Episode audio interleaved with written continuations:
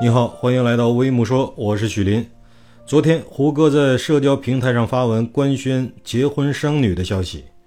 胡歌配文称：“我当爸爸了，母女平安，向大家报喜，人生将迈入下一个阶段。”他还透露，老婆非公众人物，因此过去的一年多诸多不易。为了让孩子顺利诞生，喜讯隐而未宣，希望大家多多包涵。最后给大家送上了祝福，祝大家兔年平安健康，万事如意。事情发生后，引发了网友们的讨论。截止二月一日十一时，在微博上就已经收获了六百四十二万点赞，六十六点一万评论，四十八点二万的转发，并涨粉七十万。不愧是国民男神！有网友开玩笑评论说：“大家都是来随份子的吧？”在胡歌发文后，圈内的许多好友也转发博文，评论祝福。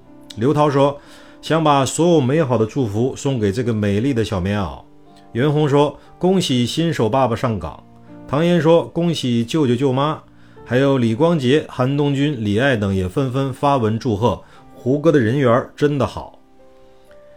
胡歌的感情问题一直都让粉丝操碎了心，《仙剑奇侠传三》的主演里只差胡歌没有结婚了。